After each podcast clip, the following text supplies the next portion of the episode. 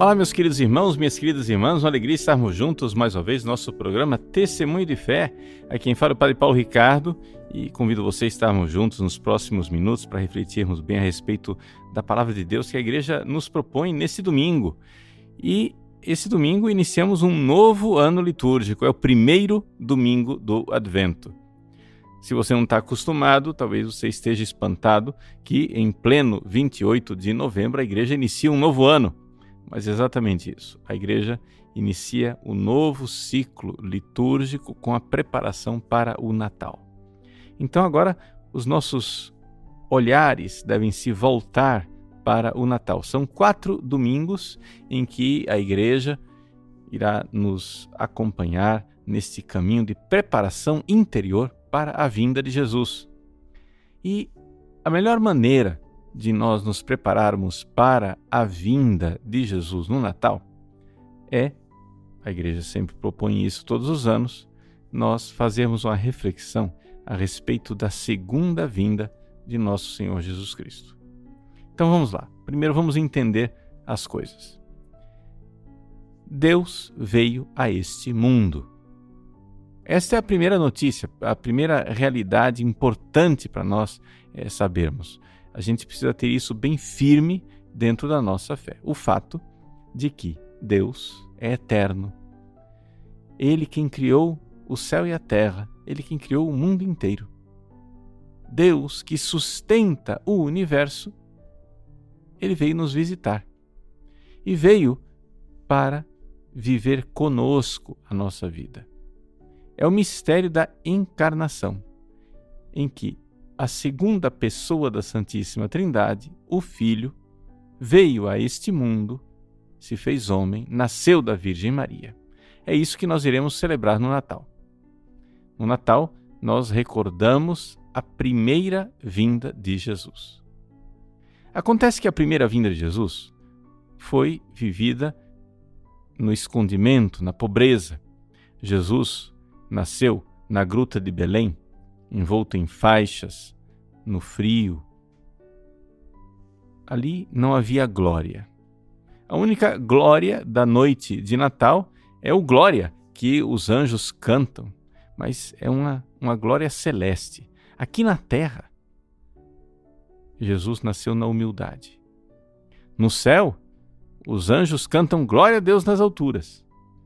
Mas aqui na terra, Jesus vem no meio dos pastores, pobres, humildes.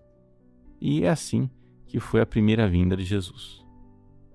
Jesus, quando veio a primeira vez, veio como criancinha. Nascido da Virgem Maria, ele é uma criança inerme, uma criança desarmada, uma criança que não põe medo em ninguém. É Deus que vem com a sua misericórdia para nos salvar. No entanto, a igreja crê que Jesus virá uma segunda vez.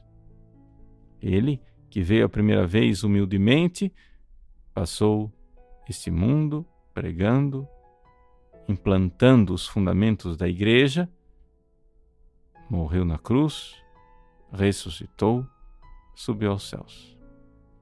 Enviou o Espírito Santo para sustentar a igreja durante este tempo que nós vivemos agora mas ele virá uma segunda vez.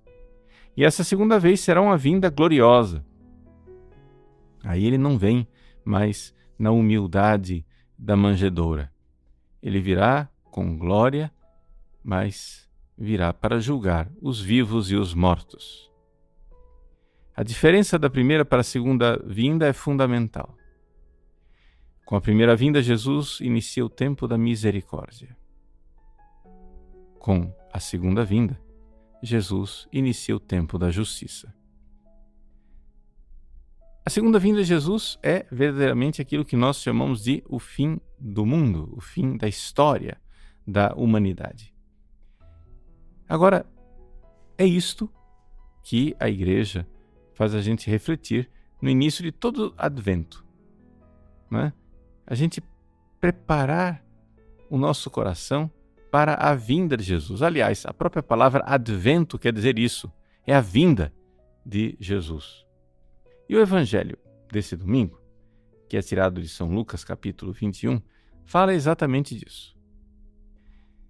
Os primeiros versículos do Evangelho, versículo 25 a 28, se descreve bem rapidamente essa segunda vinda de Jesus. Uma vinda que é precedida por sinais exteriores, sinais no sol, na lua, nas estrelas. A terra e as nações ficarão angustiadas com o pavor do barulho do mar e das ondas. Os homens vão desmaiar de medo, só em pensar no que vai acontecer ao mundo porque as forças do céu serão abaladas. Então verão o Filho do Homem vindo numa nuvem com grande poder e glória. Quando estas coisas começarem a acontecer, levantai-vos e erguei a cabeça, porque a vossa libertação está próxima. Então, até aqui, essa primeira parte do Evangelho simplesmente anuncia aquilo que eu já tinha dito seja, Jesus vem. E esta vinda de Jesus é uma vinda para o juízo, para o julgamento. Verão o Filho do Homem vindo numa nuvem com grande poder e glória. Agora, aqueles que estão prontos para serem julgados, que estão em estado de graça, irão ouvir Jesus que se senta no trono para julgar e ele dirá então: Vinde, benditos do meu Pai. O Catecismo Romano do Concílio de Trento diz que não existe palavra mais suave do que esta. Naquele dia, quando nós formos salvos, e se Deus quiser, você que está me ouvindo, você vai estar entre estes benditos que estarão à direita do trono de Cristo, nós iremos ouvir a voz suave e consoladora de Jesus. Vinde, benditos. Mas infelizmente não vai haver somente esta palavra. Haverá também todo um outro grupo da humanidade que estará à esquerda de Cristo. E ele então dirá: Apartai-vos de mim, malditos. Palavra tremenda, palavra terrível, palavra que ninguém de nós gostaria de ouvir. Mas então, aqui vem a pergunta: o que é que nós precisamos fazer exatamente para estar do lado dos benditos, para estar neste lado direito quando Jesus vier para julgar?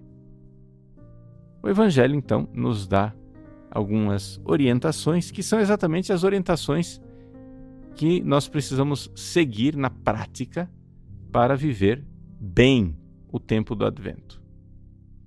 Eu vou ler a segunda parte do Evangelho. São simplesmente três versículos. É muito simples. Jesus diz assim: é todo um roteiro de preparação para a sua segunda vinda. Tomai cuidado para que os vossos corações não fiquem insensíveis por causa da gula, da embriaguez e das preocupações da vida, e este dia não caia de repente sobre vós. Pois esse dia cairá como uma armadilha sobre todos os habitantes de toda a terra. Portanto, ficai atentos e orai a todo momento, a fim de terdes força para escapar de tudo o que deve acontecer e para ficardes em pé diante do Filho do Homem. Vejam, nós poderíamos aqui é, dividir essa preparação em duas coisas simples, né? A penitência e o desapego do mundo e a outra coisa, a oração e a vigilância. É aquilo que nós tipicamente fazemos nesse tempo de penitência da igreja. Vejam, a primeira coisa.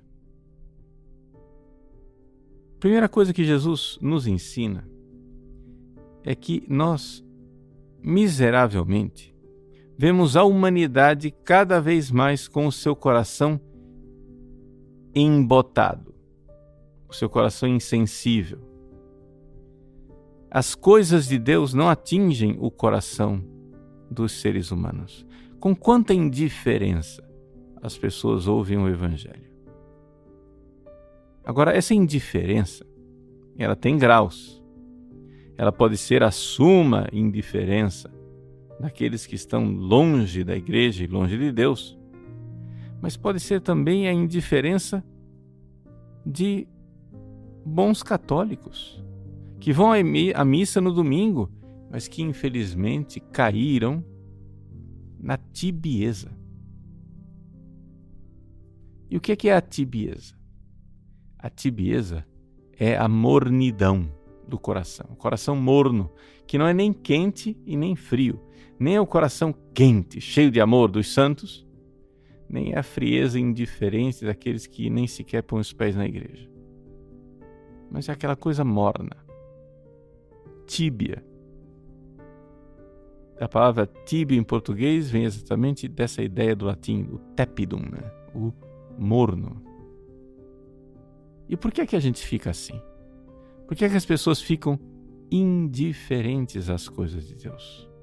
Ficam com aquela preguiça de fazer as coisas de Deus. Então, logo alguém diz: Ah, é advento, tempo de penitência. A pessoa já diz: Ah, nossa, começar de novo. Para que isso? Penitência não. Para que esse exagero, né? Ah, vamos rezar. Não, rezar agora não. Aquela aquela coisa querendo adiar sempre as coisas de Deus. Pois bem, essa insensibilidade, ela se instala no coração das pessoas exatamente porque nós deixamos de combater o pecado. Veja, vamos lá. Estamos no início do advento. Primeira coisa que você vai fazer: faça o seu exame de consciência e veja se você não está precisando se confessar. Se você não está em pecado mortal. Se você está em pecado mortal, busque um sacerdote, vá se confessar o quanto antes. Não espere o Natal. É agora. Porque o tempo do advento não é um tempo para você se livrar do pecado mortal. É um tempo para você se livrar da tibieza. Então, vamos lá. Confesse logo. Volte para o estado de graça. E uma vez que você se confessou, fez uma boa e frutuosa confissão em que você contou todos os seus pecados mortais, com os seus agravantes, o número de vezes, fez um firme propósito de combater o pecado mortal, você precisa agora voltar para a vida de oração, a vida devota. E para isso, você precisa começar a entender que a sua vida vai ser uma luta. Sim, é uma luta a vida do homem sobre a terra. Muitíssimos católicos caem na tibieza, caem na mornidão. Por quê? Porque não querem mais lutar já fizeram as pazes com os pecados veniais. Essa é a origem da tibieza. Veja, quem está em pecado mortal vai lá, se confessa e pronto. Vamos começar uma nova vida. Mas quem está em estado de graça e vive nessa situação, às vezes de estar tá na paz com Deus, mas está lá sem energia, sem força, sem prontidão para servir a Deus e de repente cai em pecado mortal. Aí vai lá se confessa outra vez, mas continua na mesma, né? Continua naquela mesma preguiça, naquela falta de energia interior, naquela falta de prontidão. Vai, voltou para o estado de graça, mas não vai para frente, aquele negócio, né? Que não sai do lugar. Por que é que você está assim, tão sem energia? Por que é que você está assim, tão sem prontidão para amar e fazer as coisas de Deus? É porque você fez as pazes com os pecados veniais. Essa é a miséria do aspas bom católico, né? Aquele bom católico que evita os pecados mortais, mas ninguém é de ferro, né? É o que o pessoal diz. Ah, para que fanatismos? Para que exageros? E faz as pazes com pecados veniais. Pecado da preguiça, pecado das mentirinhas que você sempre conta, pecado da impaciência, constantemente falando desnecessariamente, reclamando da vida o tempo todo. As pessoas vão ficando tíbias. E uma das coisas que mais tem sido causa e fonte de tibieza, né? de coração insensível, que é o que Jesus é, nos alerta no Evangelho, tem sido o uso da internet, o uso do celular. Preciso aqui gastar um pouco de, de tempo para explicar para você que nós mudamos muito. A humanidade mudou muito. Com essa coisa do smartphone, ou seja, desses telefones celulares que são pequenos computadores que nos acompanham o dia inteiro, as pessoas estão cada vez mais sem ânimo para as coisas espirituais. Por quê? Porque esta mania de estar sempre grudado na tela de um celular. Não precisa ser para coisas desonestas, não. Não estou falando de pornografia. Isso também. Mas essa coisa de ficar constantemente colado na tela de um celular está viciando as pessoas, fazendo as pessoas ficarem tristes, depressivas, desanimadas.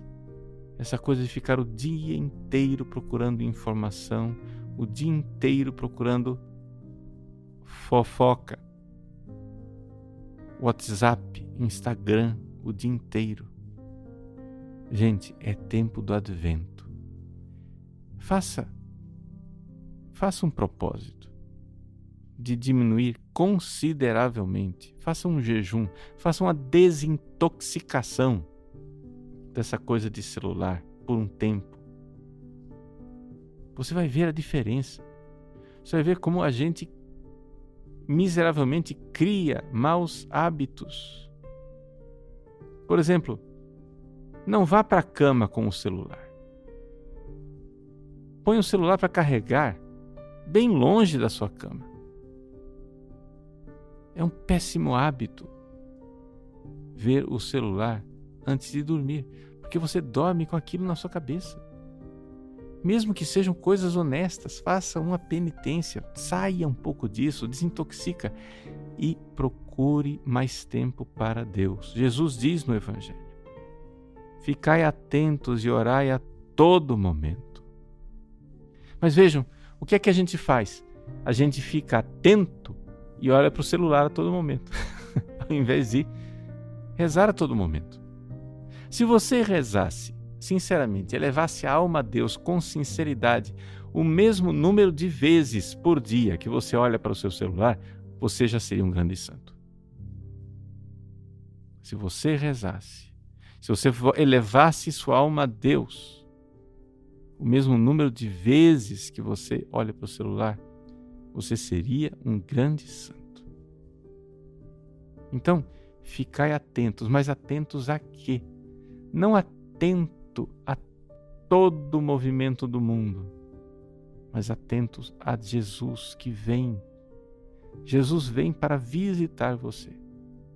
Assim como ele veio a primeira vez lá, humildemente, encarnado, nasceu na manjedoura. E assim como ele virá uma segunda vez, com glória no fim dos tempos, ele quer vir também na sua vida neste advento e sempre.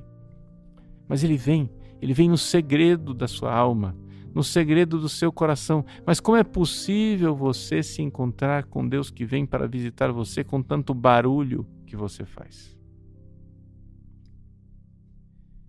Jesus diz: ficai atentos e orai a todo momento. O que é que as pessoas fazem? Ficam dispersas e esquecidas de Deus a todo momento.